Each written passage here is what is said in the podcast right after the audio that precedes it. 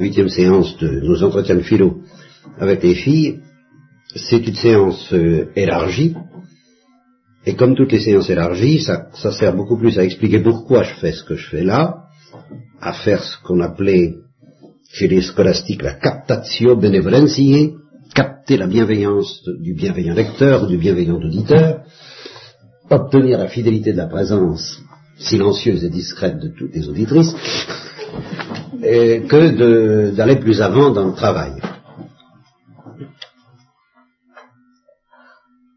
J'ai cru nécessaire de vous, de, vous secouer un peu tous les uns les autres parce que je sens que sur, il se trouve que je relis Maritain et que je redécouvre l'extraordinaire gravité des, motifs qui m'ont fait faire cet effort pour vos enfants. Bien. Alors, avant, avant de commencer, j'ai un, ne faisons pas d'habitude de prière, quelque chose qui va ressembler à une prière, qui va être l'équivalent de la prière que, nous pourrions faire, parce que, en fait, c'est une introduction que, je, qui est destinée à la récollection, que je fais le, dans 15 jours à peu près, quoi, un peu moins, dimanche en 8. Euh, mais comme certains d'entre vous ne seront pas à cette réco, ou risquent de ne pas l'être, et puis comme après tout, cette introduction très spirituelle euh, pourrait aussi bien convenir, justement étant donné la très grave portée spirituelle de, de ces études de philo, à nos entretiens, je commence par là, à titre d'invocation. Je, je, vais vous lire un texte de Thérèse de l'Enfant Jésus que j'ai retrouvé, par hasard, je cherchais autre chose, que j'ai trouvé d'ailleurs, et en cherchant, j'ai repassé un peu toute l'histoire du âme, et je suis retombé là-dessus. Alors c'est tout simplement la lettre d'invitation aux noces de Sœur Thérèse de l'Enfant Jésus et de la Sainte Face. C'est amusé à envoyer une lettre d'invitation sur le style des, des faire-part de mariage. Et c'est tout à fait extraordinaire. Je l'avais oublié, et justement, c'est une lettre d'invitation qui, euh, qui nous concerne tous. Nous sommes invités, c'est à ce titre-là, par Thérèse, et vous allez voir pourquoi nous sommes, nous, aujourd'hui, en 1985, invités aussi fortement que tous ceux qui ont pu lire ce texte au temps de Thérèse. Alors, vous, le saurez seulement à la fin, mais je vous lis le texte qui est rédigé exactement comme un faire-part de mariage. Le Dieu Tout-Puissant, créateur du ciel et de la terre, souverain dominateur du monde et de la très glorieuse Vierge Marie, reine de la cour céleste, veulent bien vous faire part du mariage de leur auguste fils Jésus, roi des rois et seigneur des seigneurs, avec mademoiselle Thérèse Martin, maintenant dame et princesse des royaumes apportés en dot par son divin époux, savoir l'enfance de Jésus et sa passion, ces titres de noblesse étant de l'enfant Jésus et de la Sainte Face. Voilà pour la partie concernant l'époux, concernant la mariée. Voilà, la mariée. concernant le marié, Monsieur Louis Martin, ah ben non, c'est concernant le marié, pardon. les, noces du marié, de, l'époux. Alors concernant la mariée, Monsieur Louis Martin, propriétaire et maître des seigneuries de la souffrance et de l'humiliation. Il faut dire qu'il venait d'attraper une maladie mentale très sévère et qui a plongé toute sa famille, peut-être encore plus que lui, dans une extraordinaire souffrance et dans une extraordinaire humiliation. Et Madame Martin, qui était déjà mortelle, princesse et dame d'honneur de la cour céleste, veulent bien vous faire part du mariage de leur fille Thérèse avec Jésus, le Verbe de Dieu, seconde personne de l'adorable Trinité, qui, par l'opération du Saint-Esprit, s'est fait homme et fils de Marie, Reine des cieux. C'est très précis. Et alors la fin, n'ayant pu vous inviter à la bénédiction nuptiale, qui leur a été donnée sur la montagne du Carmel le 8 septembre 1890, la cour céleste seule y étant admise, vous êtes néanmoins prié de vous rendre au retour de noces. Et c'est là, ça devient tout à fait extraordinaire. Vous êtes néanmoins prié de vous rendre au retour de noces qui aura lieu demain, le jour de l'éternité. Auquel jour Jésus, Fils de Dieu, viendra sur les nuées du ciel dans l'éclat de sa majesté pour juger les vivants et les morts. L'heure étant encore incertaine, vous êtes invité à vous tenir prêt et à veiller. Voilà l'invitation. Ben voilà. il y a de quoi recevoir quand même un coup dans l'estomac devant cette parole qui reste absolument valable puisque l'heure est toujours incertaine. Du retour des noces. Euh, je mets donc ça sous le patronage de cette invitation et je commence donc par un texte de Maritain. Un, il y en aura d'autres.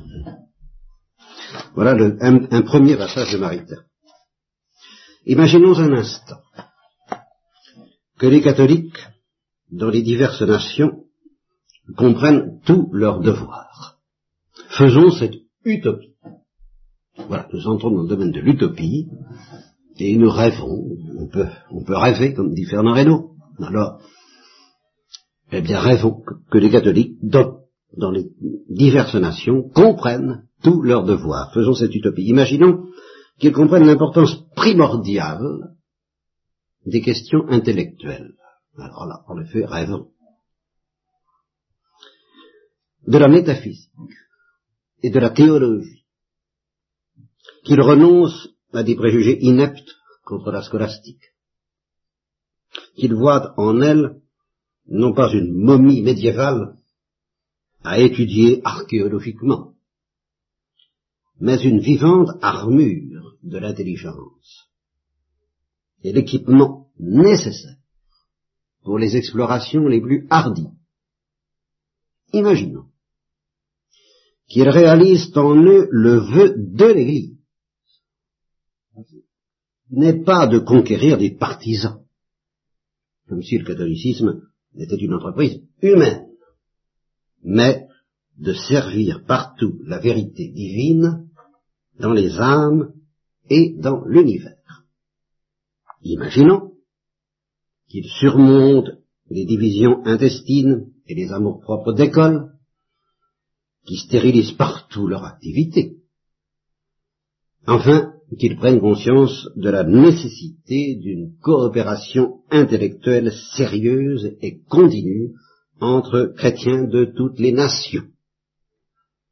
Coopération qui, à propos de, des protestants, dissidents, est naturellement beaucoup plus facile sur le plan philosophique pur que sur le plan théologique. Première remarque en passant, si on dit euh, la théologie oui, mais la philosophie pour bon, on est tout de suite en, en, problème presque insoluble, enfin difficilement soluble par rapport aux protestants, et c'est une des caractéristiques de l'écuménisme et des, bureaux, des, des, je sais pas quoi, des dicastères, des institutions pour l'écuménisme, c'est que, euh, ne s'occupant pas de la philosophie, entre autres choses, on est obligé de négocier euh, sur des plans de piété, et non pas sur un plan de vérité, puisque là, on est d'accord qu'on n'est pas d'accord.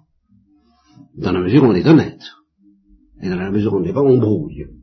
Tandis que sur le plan philosophique, on pourrait peut-être déjà, sans parler de certaines données de foi, mais euh, qu'est-ce que la foi pour les protestants, qu'est-ce que la foi pour les catholiques, c'est pas évident que ce soit la même chose, mais au point de vue philosophique, on pourrait, en principe, en principe, trouver quelque chose de commun, ce serait une base écuménique solide.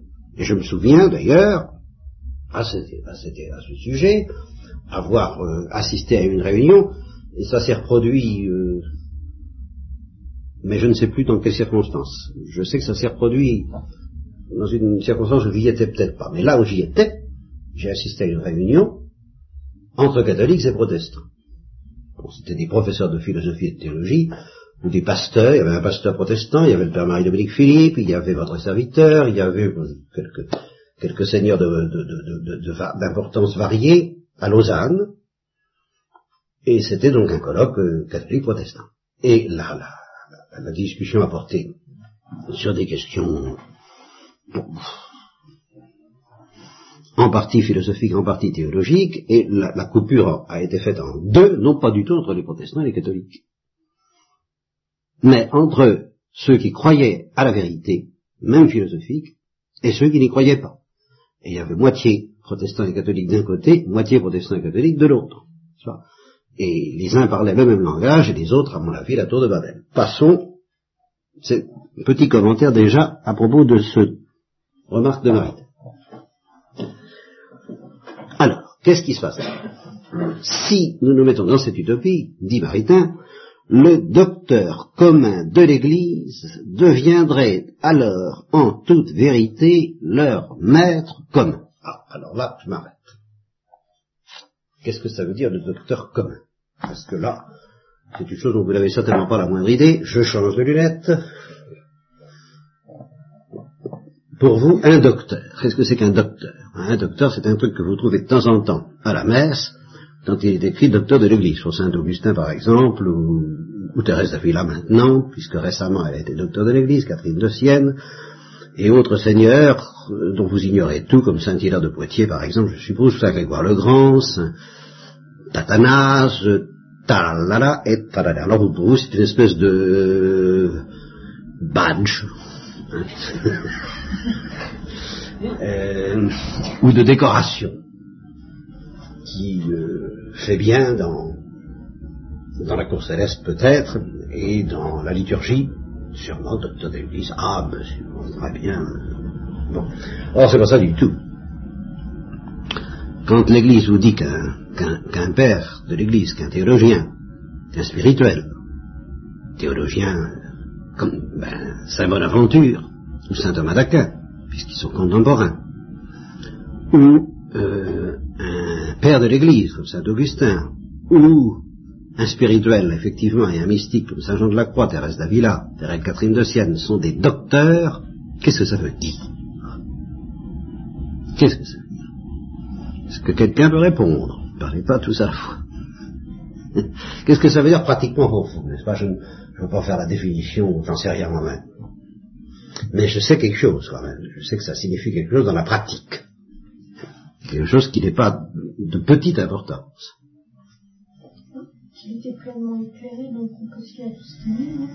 Voilà. Alors, euh, ben, faut peut-être nuancer, mais tu es sur la, tu es sur la piste, tu, es sur la voie. Pleinement éclairé, je ne sais pas très bien ce que ça veut dire. Je, bon, mais qu'on peut se fier à tout ce qu'il dit, alors là, voilà. Ça veut dire que, moyennant qu'on ne connaît pas d'erreur personnelle dans l'interprétation de ce qu'il veut dire, et alors là, aucun auteur, même l'Évangile, n'est dispensé des risques d'une mauvaise interprétation. Il n'y a rien de plus dangereux que l'évangile. Toutes les hérésions sont sorties. Alors d'accord, c'est évident. Alors, mis à part cette réserve qui concerne la Sainte Écriture et par conséquent qui concerne aussi les docteurs de l'Église, il n'y a pas dans leur texte de quoi être inquiet quant à la sécurité. Vous vous rendez pas compte de ce que ça veut dire. Vous pouvez le lire tranquillement, n'ayez pas peur d'eux, ayez peut-être peur de votre bêtise à vous, demandez qu'on vous explique ce que vous ne comprenez pas si besoin est, vous n'êtes pas obligé de vous y intéresser, ça c'est une autre affaire. Mais en tous les cas, vous n'avez rien à craindre de ce monsieur. C'est pas lui qui, bien compris, bien naturellement, va vous égarer. C'est peut-être vous, c'est peut-être l'interprète qui, s'appuyant là-dessus, en tirera ce qu'il veut, comme on a tiré tout le protestantisme, tout le jansénisme a été tiré de Saint-Augustin. Bon, ben, c'est c'est pas de la faute à Saint Augustin, c'est de la faute à ceux qui ont tiré ça de Saint Augustin. Euh, de même que Dieu sait, euh, ce que Luther a tiré de Saint Paul, c'est pas la faute à Saint Paul. Docteur de l'Église, plus que docteur de l'Église, Saint Paul, mais Saint Augustin, il n'y a pas de danger en lui-même, sauf celui qu'on ne comprenne pas bien. Ah ben d'accord, alors faut se faire expliquer. Mais il n'y a pas de danger. Et je vais vous donner un exemple. En contrepartie, il y a aussi, y a à côté de ça, il y a des hérétiques que, évidemment l'Église condamne, et qu'elle dit attention, faut pas, faut, faut, faut se méfier. Euh, elle ne les condamne plus beaucoup aujourd'hui, mais enfin, elle maintiendra que c'est pas dans Luther, c'est pas dans Calvin que vous trouverez la, vérité du bon Dieu, ça. Bon. Mais il y a, des auteurs fort estimables que dont la piété chrétienne, euh, je connais une carmélite qui dit Maître Eckhart, par exemple, c'est un auteur dont vous avez peut-être entendu le nom. Maître Eckhart est un auteur génial et qui nourrit parfaitement euh, certaines contemplatives, en particulier une, carmélite que je connais, je le répète, eh bien, l'Église euh, ne s'oppose nullement à, c'est un lecteur qui, est très très bien vu, elle ne le fera jamais docteur, parce qu'il y a quand même quelque chose qui intrinsèquement chez Maître Eckhart peut être dangereux. On, ne trouvera pas auprès de Maître la sécurité qu'on trouve auprès euh, des docteurs de l'Église en général. Pour quelqu'un qui veut faire marcher sur... Ah pour quelqu'un qui a décidé que la vie chrétienne ça n'a rien à voir avec l'intelligence, que c'est une affaire de faire des petits sacrifices ou de... Alors ça n'a pas d'intérêt les docteurs. Mais pour quelqu'un qui se dit je veux faire marcher mon intelligence, qui dit Eh oui mais rien de plus dangereux que l'intelligence, et c'est vrai. Maritain vous parlera de la perversion de l'intelligence, et en expliquant que c'est la source de tous les maux d'aujourd'hui, même de tous les maux depuis le péché originel en fait, car c'est une perversion de l'intelligence, alors évidemment il y a de quoi craindre, mais justement les docteurs de l'Église sont là pour vous dire, eh ben, si votre intelligence est pervertie, le docteur Intel ne va pas aggraver au moins votre perversion. Ce sera peut-être pas là, là, c'est peut-être pas le médicament qu'il vous faut, ça faut faire attention, Enfin, c'est un médicament qui est recommandé, qui est, a un permis de délivrer. Quoi. Ça, ça, répond un peu à ça. Quoi. Euh, le permis de distribuer un médicament, parce qu'il est... Bon. Alors c'est très important, docteur de l'Église. Quand vous serez converti, si jamais vous l'êtes, à ce que je voudrais vous, à ce dont je voudrais vous convaincre au cours de cet entretien et de ceux qui suivront éventuellement, vous, saurez que c'est très important. Je ne sais plus si Saint Bernard est docteur de l'Église, je, l'espère de tout mon cœur, parce que j'aime beaucoup Saint Bernard. Mon cher Bernard, tu devrais savoir ça. Vous voyez, il ne sait même pas s'ils sont pas trop les docteurs de l'Église. Comment ils censés Comment? Mais oui, voilà. Bon. Là, je le regrette. Parce que c'est un auteur euh, magnifique. Mais je crois quand même qu'on peut le lire en toute sécurité, même s'il n'a pas reçu le ça, ça, ça n'engage que moi, ça n'engage pas l'Église, si elle ne lui a pas donné ce titre.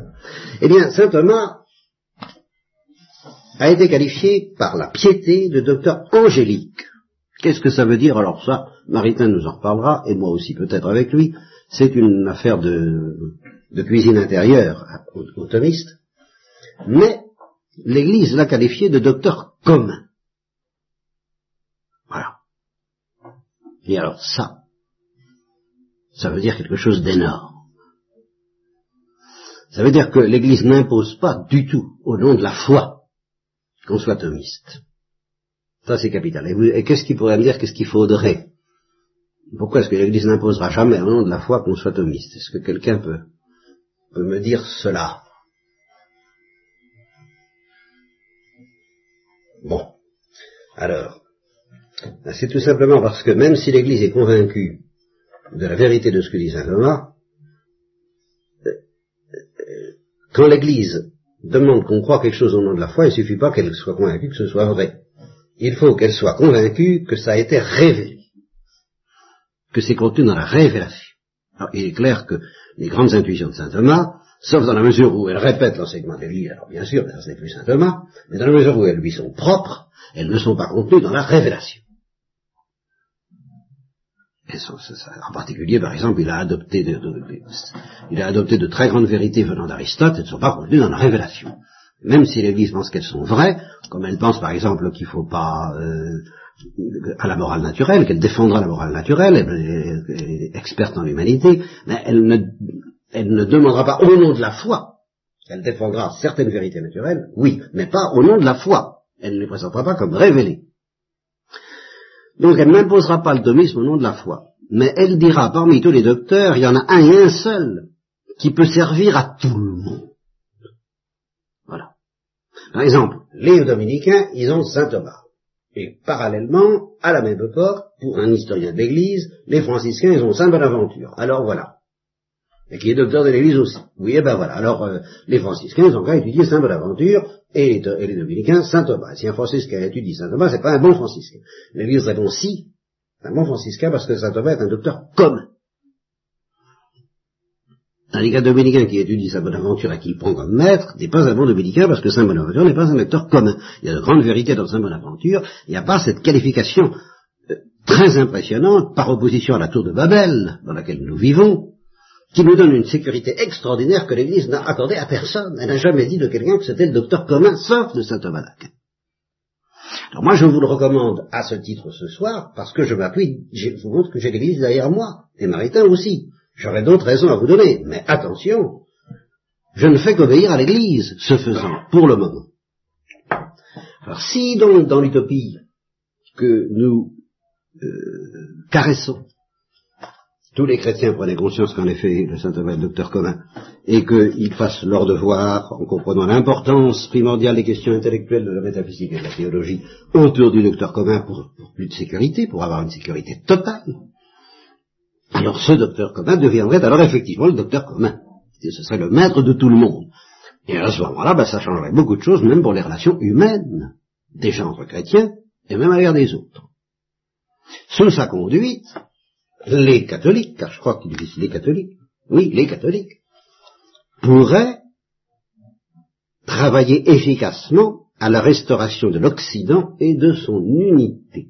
Alors là, nous, notre rail, qui jusqu'à présent était le rail de Maritain et de Satova, rejoint un rail extrêmement actuel et plus impressionnant à vos yeux, j'espère, celui des papes Paul VI et Jean-Paul II, qui sont obsédés par cette question de restaurer l'unité et la paix entre les peuples en général, et celle de l'Occident en particulier, parce que c'est l'Occident qui providentiellement a été choisi par Dieu pour diffuser le christianisme dans le monde, comme le peuple juif a été choisi par Dieu pour préparer l'avènement du Christ dans le monde. Alors si l'Occident n'est pas fichu de trouver son unité, c'est comment le monde la trouvera-t-il? Alors il y aurait des ouvriers pour la moisson. Alors, dans le domaine spéculatif, c'est-à-dire dans le, domaine de la connaissance théorique de la connaissance pour la joie de connaître. Je reviendrai là-dessus parce que c'est précisément un des griefs les plus graves que je fais à la science actuelle de ne plus, de ne plus travailler pour la joie de connaître, mais pour une autre joie, très dangereuse, elle. Euh, il y aurait donc dans le domaine spéculatif, la métaphysique thomiste pourrait assimiler à un ordre intellectuel véritable l'immense corps des sciences particulière, actuellement livrée au chaos.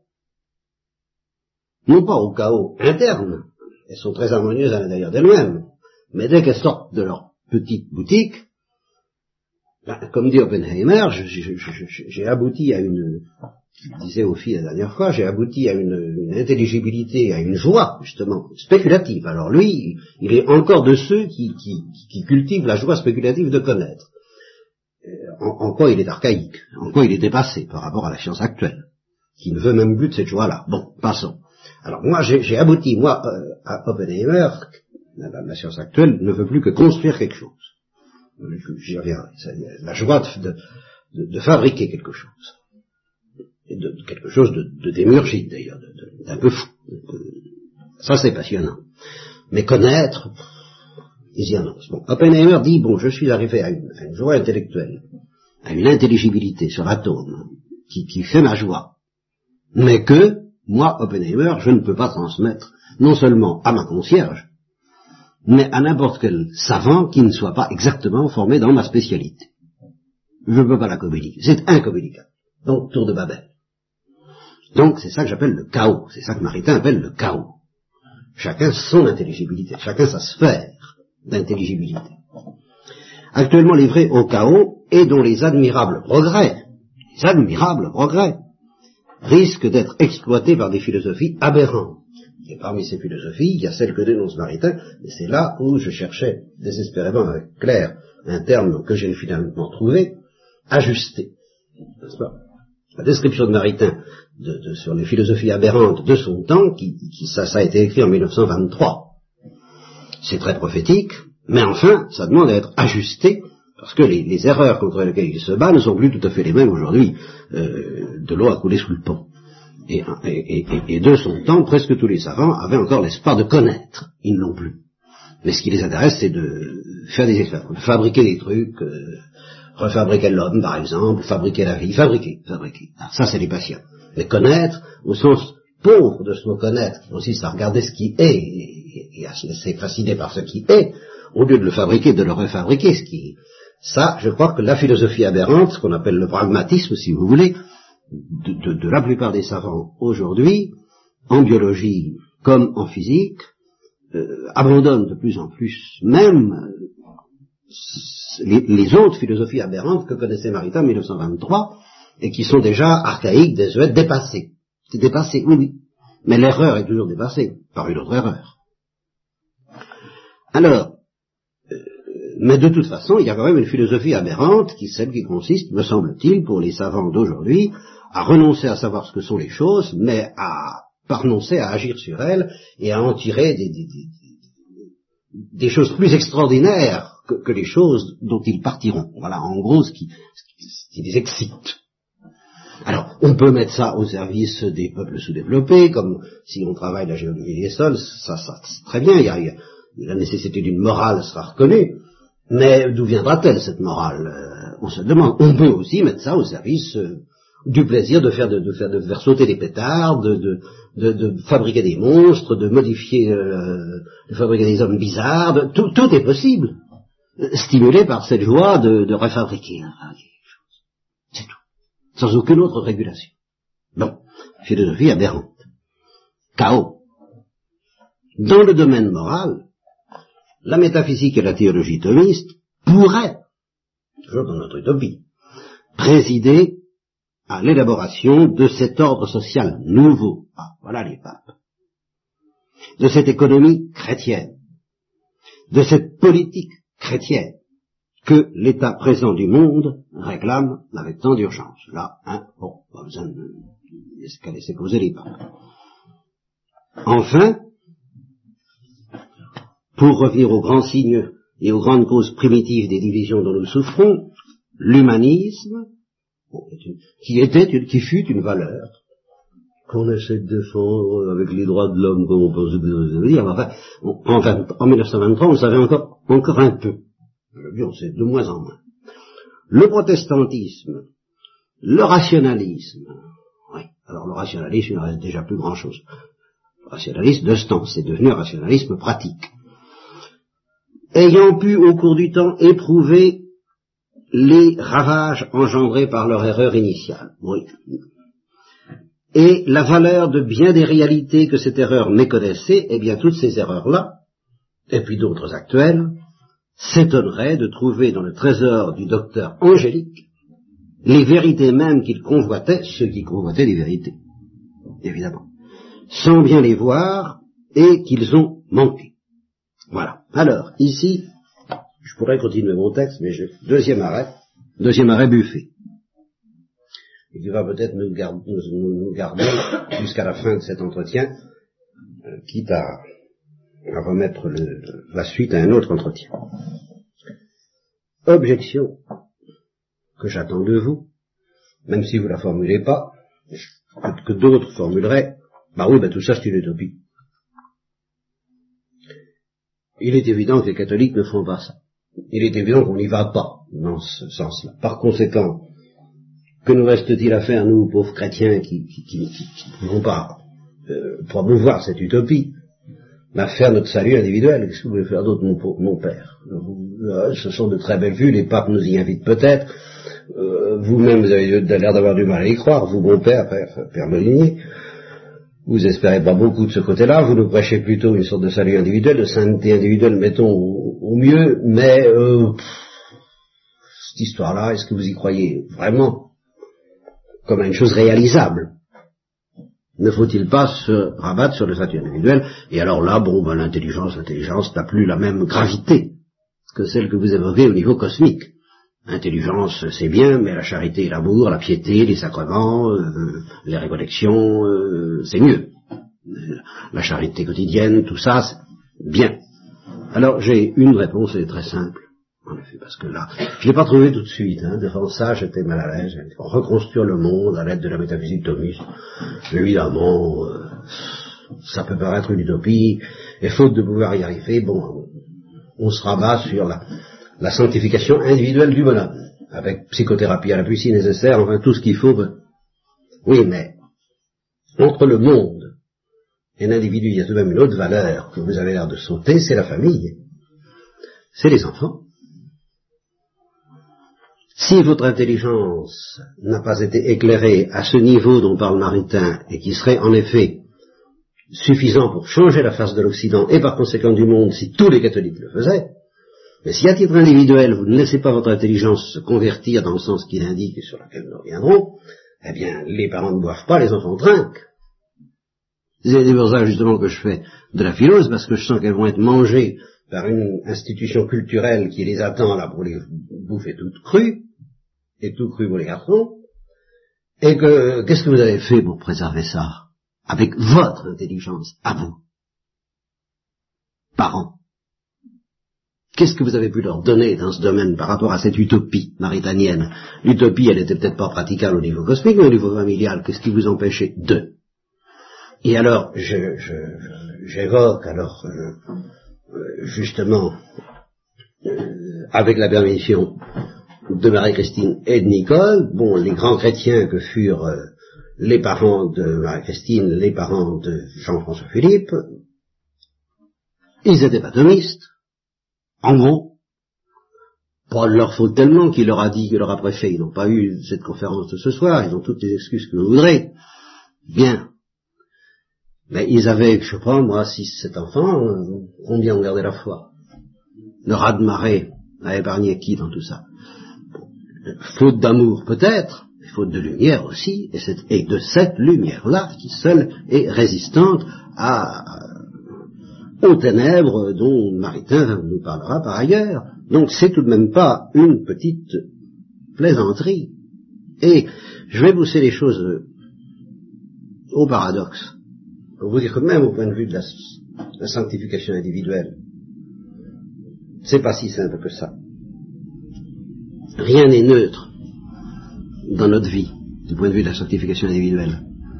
Bon, se, prendre une douche, par exemple, c'est l'équivalent de ce que saint Thomas appelait fricaré barbam. Bon, se, se, raser, faire la barbe. Bien.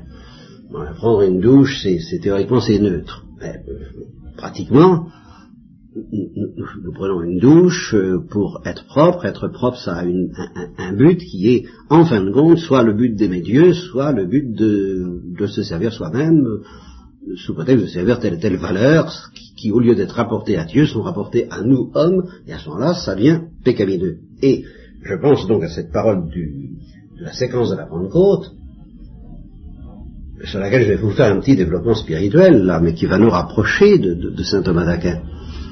Euh, je vous le dis en latin, parce que s'il est toujours illuminé, nihil est innomine, nihil est inoxium. Sans ton secours au Saint-Esprit, il n'y a rien dans l'homme.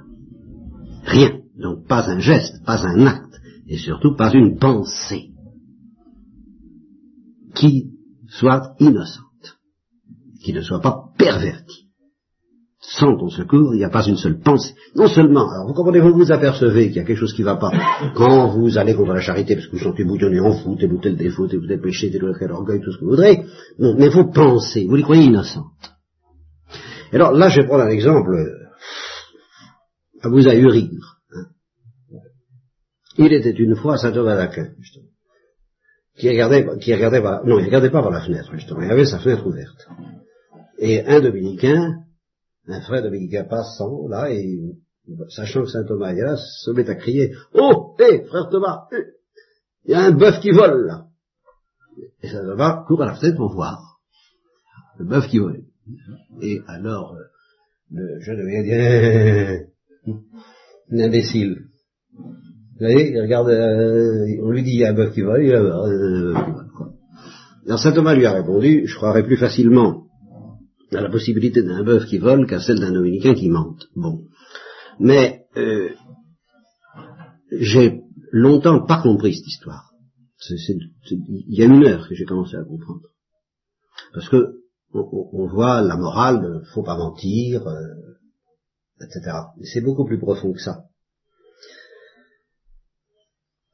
C'est beaucoup plus profond que ça, en ce sens que saint Thomas, euh, c'est pas le fait qu'il il, pensait impensable qu'un dominicain mente, il savait très bien qu'un dominicain peut mentir.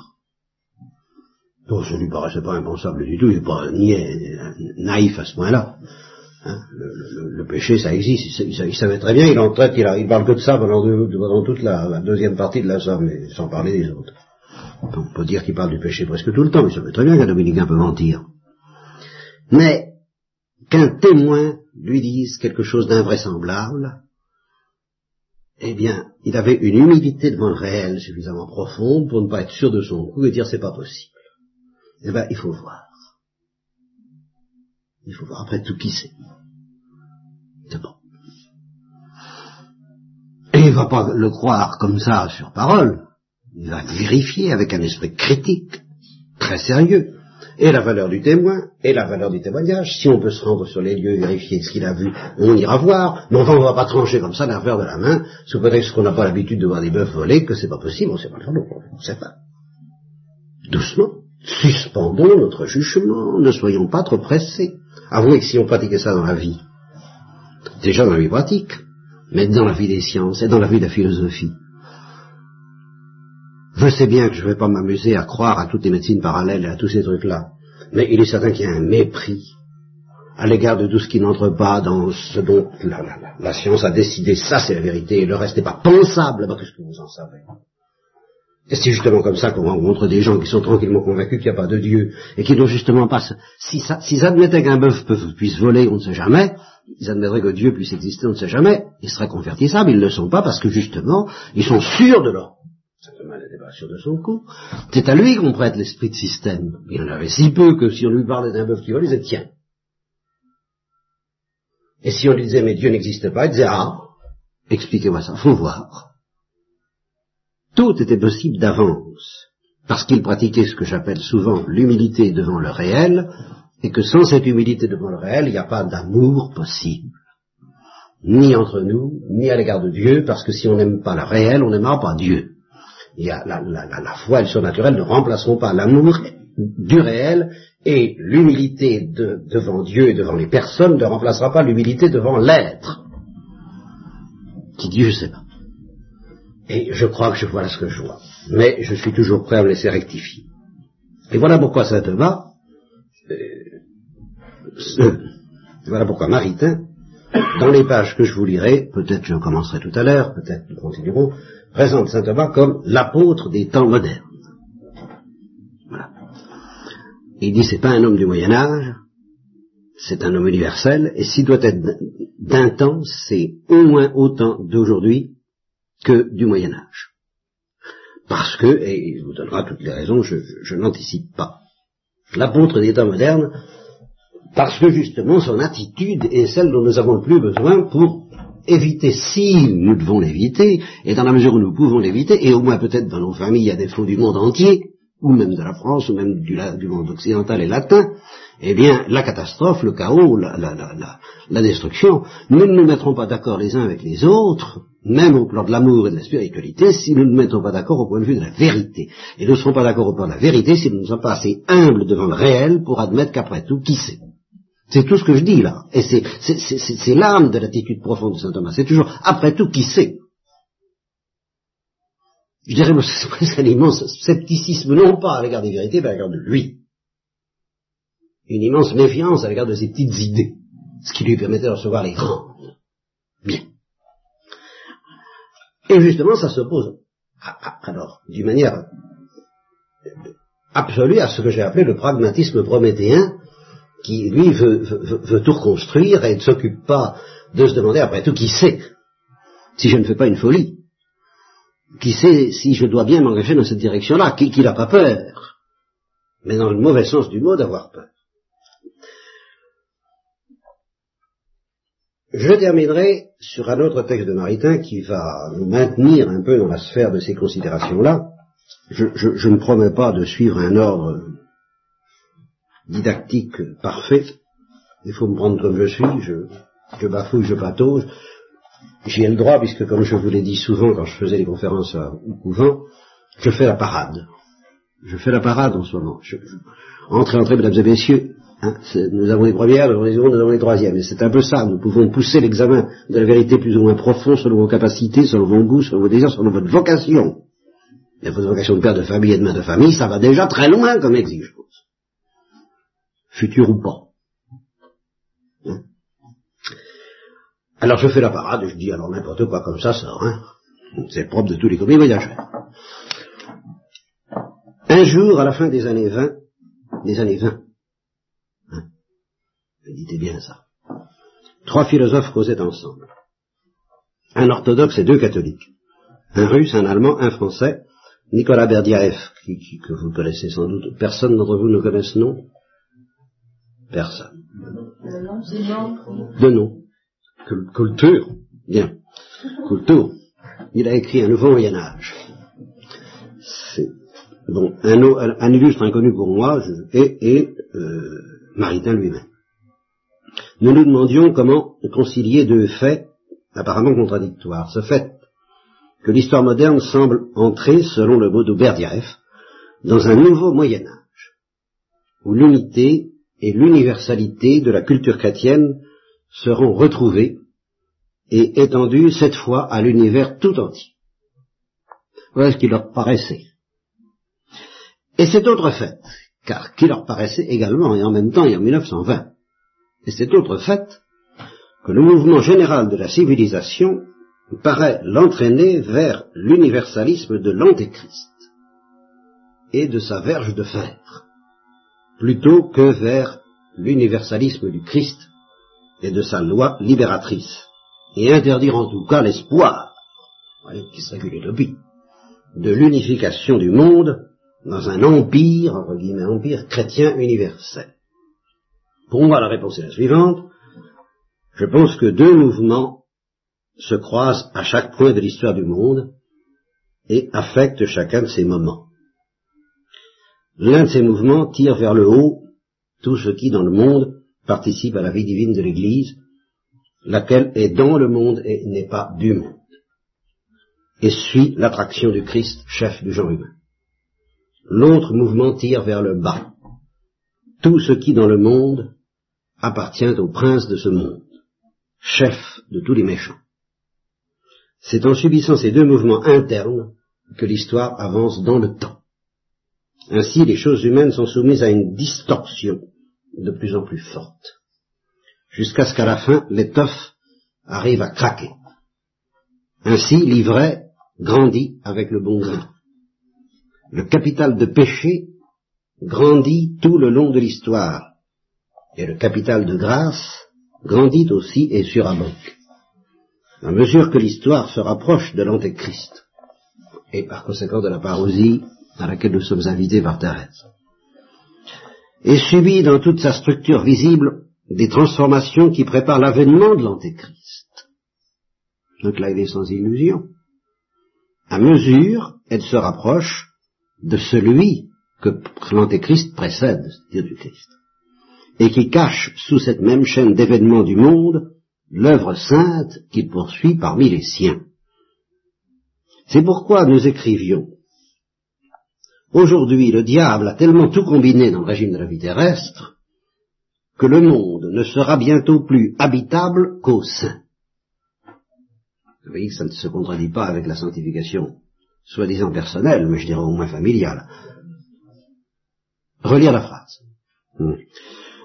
Aujourd'hui, le diable a tellement tout combiné dans le régime de la vie terrestre que le monde ne sera bientôt plus habitable qu'aux saints. C'est-à-dire ce sera inhabitable pour tous ceux qui ne sont pas des saints. Les autres y traîneront le désespoir ou devront tomber plus bas que l'homme. Alors là, à propos du désespoir, j'ai une petite remarque comme ça. Le désespoir, le désespoir et, la métaphysique, car ça se tient, le désespoir métaphysique, dans un pays où la métaphysique est persécutée de manière épouvantable, euh, et, franche et écrasante comme elle est dans les pays de l'Est, je dirais que par un bout, elle se porte bien. Elle se porte bien, quoique secrètement, elle est persécutée effroyablement dans sa chair, elle est pleine de santé comme une herbe qu'on coupe. On sent que ça, que ce soit en Pologne, dans tous les pays de l'Est, elle est prête à sauter, à péter, à faire tout péter. La métaphysique, et la théologie et la sainteté, mais la métaphysique. Dans notre pays, le diable est beaucoup plus fort contre la métaphysique que dans les pays de l'Est.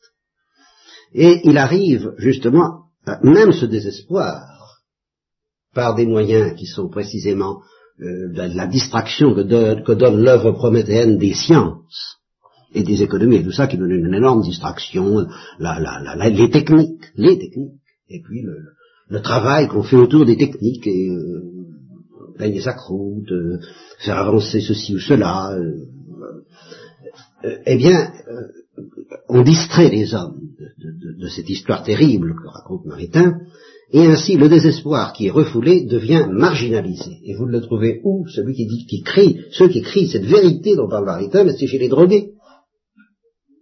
Voilà, c'est pour ça que vous fabriquez des drogués dans la mesure où vous refoulez le désespoir. Plus vous refoulez le désespoir, moins vous voulez en entendre parler, plus vous fabriquez de futurs drogués dans vos familles, ou suicidés, ou des choses de ce genre, ou fous. Parce que le désespoir dont parle Maritain, celui-là, étant marginalisé dans notre Occident, eh ben, il, prend les, voies de, la marginalisation. Est-ce que vous voulez faire Parce qu'il n'a plus le droit. De, à la télé, il n'est pas question de désespoir. Vous comprenez On parle. sauf en vidéo, les vidéoclips, les, les vidéoclips, hein, ça, cela, alors là, c'est l'enfer. C'est l'enfer qui, qui serait, qui sauve par là. Le désespoir dont Mme Maritain s'exprime par tous ces bouts, par ces ports de la civilisation occidentale. Parce que justement, on lui donne pas le droit de citer au niveau de, des conférences polies et distinguées. Il n'est pas question de dire je suis désespéré. Ça, ça ne se dit pas. Alors ça se crie. Mais ce sont de pauvres jeunes marginalisés qu'un peu d'économie rationalisante arrivera sans doute à calmer. Voyez. Alors, c'est ça que, le monde ne va pas être habitable, si ce n'est au sein, et c'est ce que crie, prenez une messe pour Rome, qui est le film que, certains d'entre vous ont vu, qui est à votre disposition, c'est un double exemplaire, si ce n'est pas en triple, on voit à la fois justement euh, la Sixtine, la messe en scie et les drogués. Et, réellement, parce qu'ils sont, ils y sont à Rome, les drogués, ils, envahissent, beaucoup plus qu'en France, où on ne veut pas voir ça. Hein. Bien. Eh bien, euh, là, vous, voyez ce que dit Maritain, le monde n'est plus habitable qu'au sein, ou alors, les autres y traîneront le désespoir, ou devront tomber plus bas que l'homme. Et alors, justement, ils tombent plus bas que l'homme. Et il y a une autre manière de tomber plus bas que l'homme, donc il y a la manière marginalisée officielle qui, crie des choses, qui, euh, qui, pose des problèmes sociologiques, et puis il y a la manière secrète qui consiste à devenir une espèce de robot, ce qu'on dénonce quand même, mais qu'est-ce qu'on a comme recours?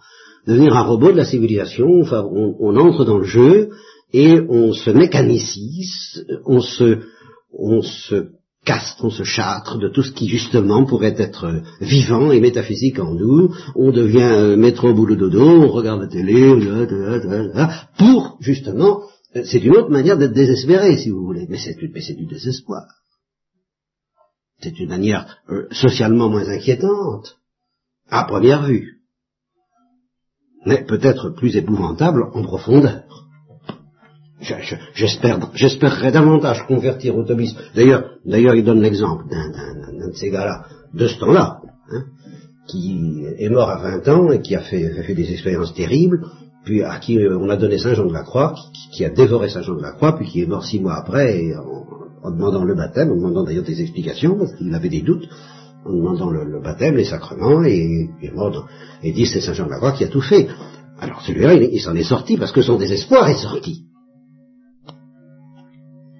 Bien. Bon, donc les autres, à cause de la manière dont le diable a combiné les choses, ils traîneront le désespoir, le désespoir manifeste étant malgré tout, je le répète, moins désespérant que le désespoir secret de ceux qui s'en sortent par une sorte de... Oui, qu'est-ce que fait la psychanalyse? C'est ça. Et, vous dit, bon, vous avez des, vous avez des malheurs, vous avez de, des, des, vous avez une sorte de désespoir. Bon, ben, on va vous amputer de la capacité d'être ému. Alors, c'est l'orange mécanique. Et on va faire de vous des, des, des types châtrés qui sont, pas mal comme ça dans l'existence, qui sont beaucoup plus profondément désespérés que ceux qui crient leur désespoir. Voilà pourquoi je maintiens qu'en effet, en dehors des saints, comme dit Maritain, les autres y traîneront le désespoir ou devront tomber plus bas que l'homme. Et il y a une manière de tomber plus bas que l'homme, qui, qui, est justement celle des bêtes, qui manifestement sont des bêtes fauves, déchaînées, et puis il y a une manière qui est celle des robots, des petites bêtes. Hein bon. Les contradictions de la vie humaine sont trop exaspérées.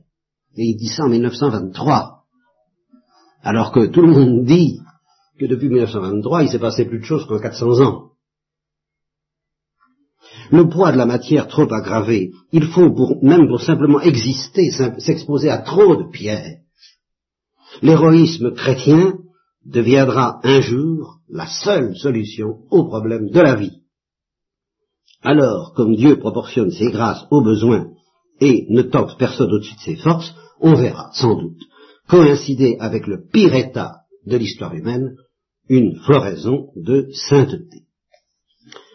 Et là-dessus, il évoque euh, l'Apocalypse, telle qu'elle est commentée par euh, l'exégète de ce temps-là, que je, connais bien, puisque je l'ai étudié, le Père Allon, et qui dit la même chose à propos du, qui dit que euh, la face terrestre du, du, règne de Dieu, celle des conquêtes de l'évangile, coïncide avec les derniers et les plus violents efforts de Satan pour empêcher ce règne.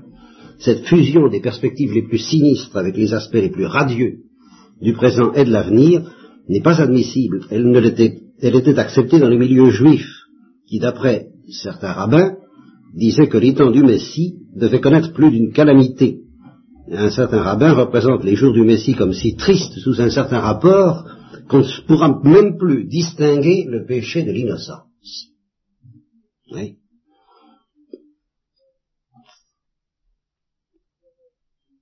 Alors, euh, Dès lors, il est bien vrai que nous allons vers un nouveau Moyen Âge, vers une unité et universalité retrouvée de la culture chrétienne. Mais quoi qu'il en soit des triomphes terrestres plus ou moins durables que nous pouvons espérer pour l'Église, les utopies, on comprend que cette restauration de la chrétienté dans l'ordre social et dans l'ordre de l'esprit se produira dans un monde de plus en plus tragiquement disputé. Par conséquent, au lieu d'être groupés et rassemblés comme au Moyen Âge, mais limités à un petit bout de la terre, il semble que l'unité de la culture chrétienne doit s'étendre maintenant sur toute la surface du globe, mais en ne représentant plus, elle ne représente plus que l'ordre et le réseau, en quelque sorte capillaire, des institutions temporelles chrétiennes et des foyers chrétiens de vie intellectuelle et spirituelle répandus parmi les nations partout, dans la grande unité supraculturelle de l'Église. Et il y a un autre endroit où il termine en disant que dans un monde de plus en plus noir, il y aura de plus en plus de saints. Voilà, en gros, ça. Mais cette sainteté, ça, c'est pour ça que je, je, tire la sonnette d'alarme, euh, vous ne l'obtiendrez pas si vous croyez pouvoir faire l'économie de ce qu'il appelle, à la lumière de saint Thomas d'Aquin et de Thérèse de l'Enfant Jésus réunis, nous sommes aux armes de, de l'un et de l'autre réunis, la sainteté de l'intelligence. Et ce sera mon dernier mot pour ce soir.